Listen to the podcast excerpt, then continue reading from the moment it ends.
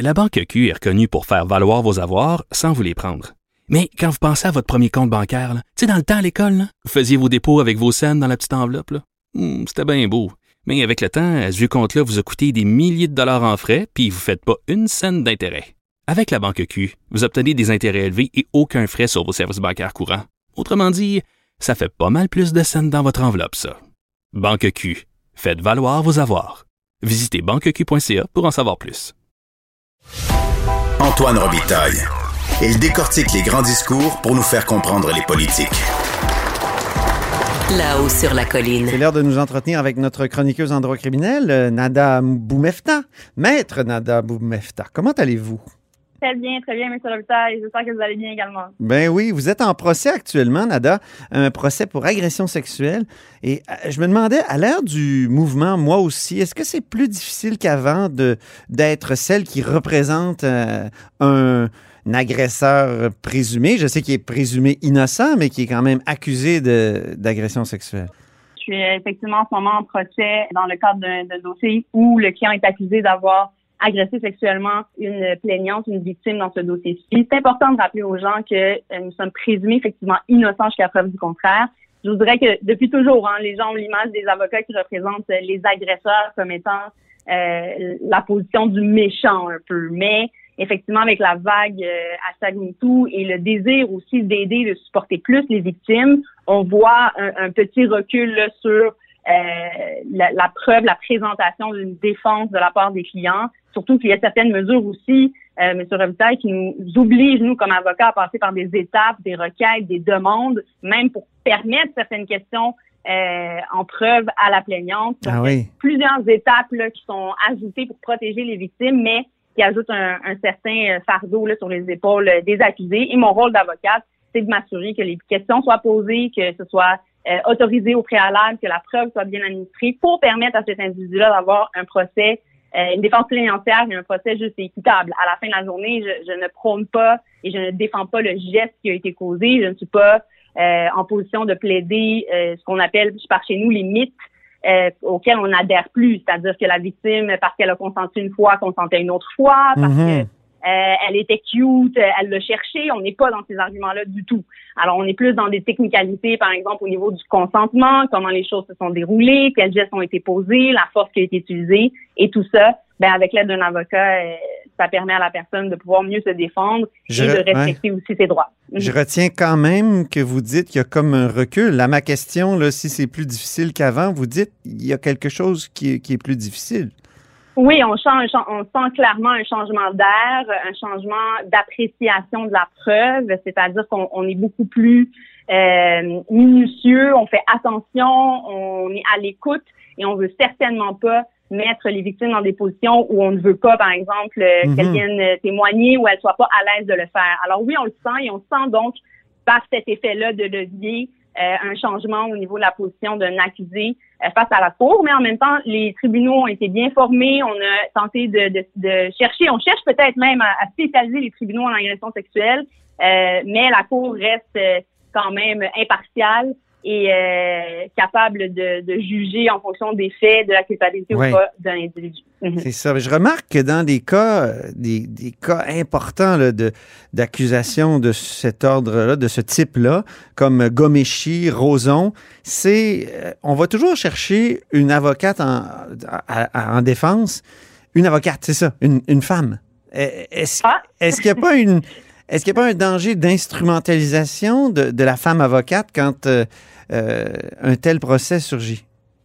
Mhm. Excellente question. Je vous dirais que de mon côté, je ne le sens pas. Je ne sens pas euh, qu'il- que on fait un choix de sexe de son avocat en fonction de la cause, mais j'ai déjà eu comme commentaire qu'effectivement, certains clients vont préférer avoir une femme au dossier parce qu'on parle de sexe, on parle de, souvent d'attouchement, voire même de, de, d'actes complets avec une plaignante qui est elle-même une femme Mhm. qui vient témoigner devant la cour. Alors, oui, est-ce que je vois une aisance euh, de, de parler de ces sujets-là parce que je suis une femme et je m'adresse à une femme? Je vous dirais que oui, ça peut être un, un avantage et ça facilite peut-être ces discussions-là. Ce que je vois par contre comme différence, c'est vraiment au niveau culturel. Quand les gens ou l'accusé ou la plaignante viennent d'autres origines et Mhm. la façon dont on traite la sexualité est différente, ça devient difficile d'en parler, d'aller dans les détails de la cause, de, de parler de gestes, de parler de d'éjaculation, de parler de désir. Mhm. Euh, ça devient un obstacle devant la cour. Et euh, je voudrais peut-être en tant que femme, est-ce qu'on est plus ouverte à en discuter, c'est peut-être possible, mais au niveau de la culture, ça, je vois vraiment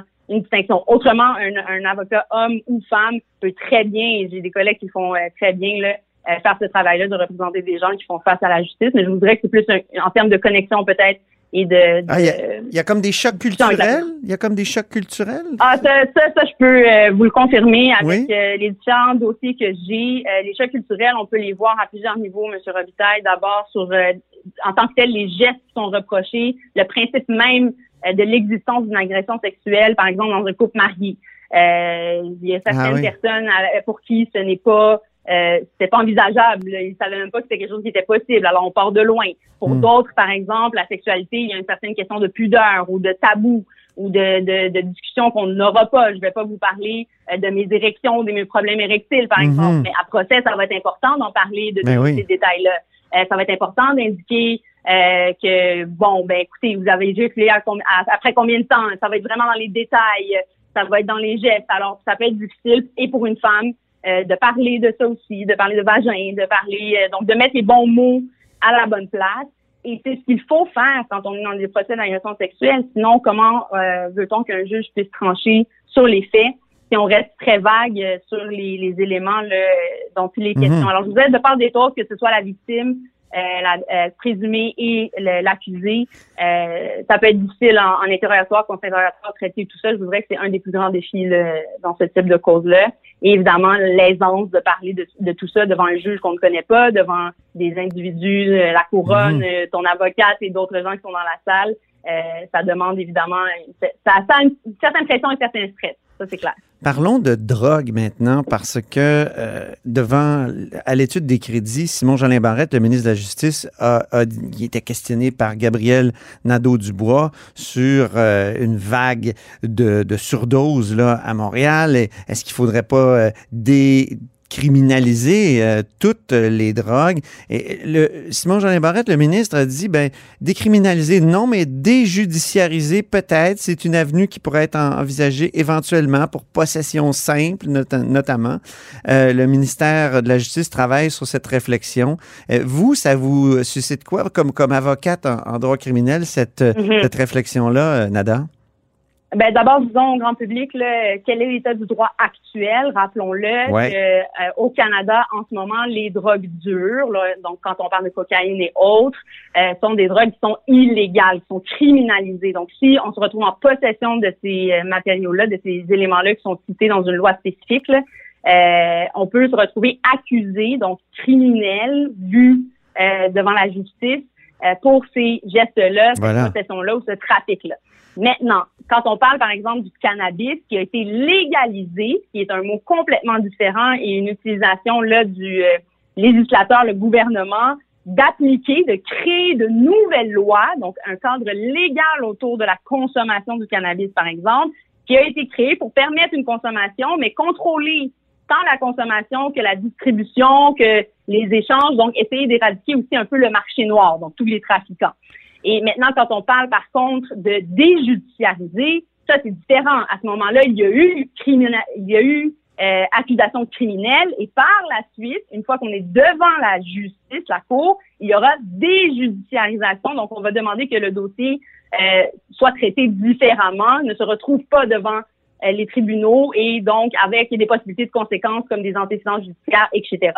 La raison étant que la réalité en ce moment avec la criminalisation euh, de possession de drogue dure, c'est que la, le nombre de consommations n'est pas réduit. Les problèmes qu'on a dans la société en termes euh, de consommation de drogue d'échange ou même de mort, euh, d'overdose, demeurent euh, présents malgré le fait qu'on accuse beaucoup les gens qui se retrouvent en position de consommation ou de possession de drogue dure.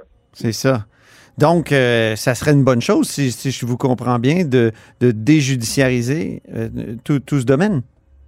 Ben, en fait, plusieurs étapes, à mon avis, doivent être euh, prises en compte. On parle, entre autres, là, au niveau fédéral, de décriminalisation de ça. On désire Ouais. cesser toute accusation contre les gens euh, qui se retrouvent en possession, par exemple, de, de certaines drogues. Et ça, ça peut être limité aussi par le gouvernement. Ils peuvent le dire. dépasser une certaine quantité, là, c'est passer une possession simple. On se retrouve vraiment dans une, situation de trafiquant et des accusations pourraient avoir lieu, par exemple. Mais pour des possessions où les gens, c'est pour leur consommation personnelle, je suis d'avis que c'est une réflexion qu'on devrait envisager comme société que ces changements-là pour effectivement aider. Il faut pas oublier non plus que ça stigmatise énormément et ça pousse les consommateurs en marge de la société quand on les accuse devant la, de, aux criminels. Mhm. Ça ajoute un poids, un fardeau, un risque également d'avoir des antécédents. Et ça fait en sorte, malheureusement, que ces gens-là se retrouvent à se cacher quand ils consomment, à se priver euh, de soutien, à aller chercher de l'aide. On parle entre autres de centres d'injection qui avaient été établis entre autres euh, par le fédéral, dont la mairesse veut également encourager ce type de, de d'injection.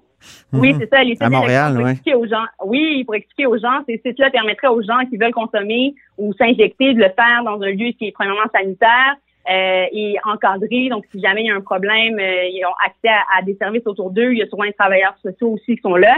Et je pense que c'est plus de cette façon-là qu'on pourrait tenter d'éradiquer ou à tout le moins aider aussi ces gens-là qui souffrent souvent de dépendance, souvent de troubles mentaux ou de problèmes sociaux euh, liés à leur famille, le travail, etc. Ils se retrouvent dans des dans des situations malheureusement déjà bien profondes et noires. Et hmm. l'ajout d'accusations criminelles ici ne fait euh, que les marginaliser euh, plus encore. Et je pense que c'est une voie qu'on peut considérer, qui a été considérée d'ailleurs dans d'autres pays. Hein. Oui. Quand on parle ben au Portugal, Portugal par exemple, exactement complètement décriminalisé.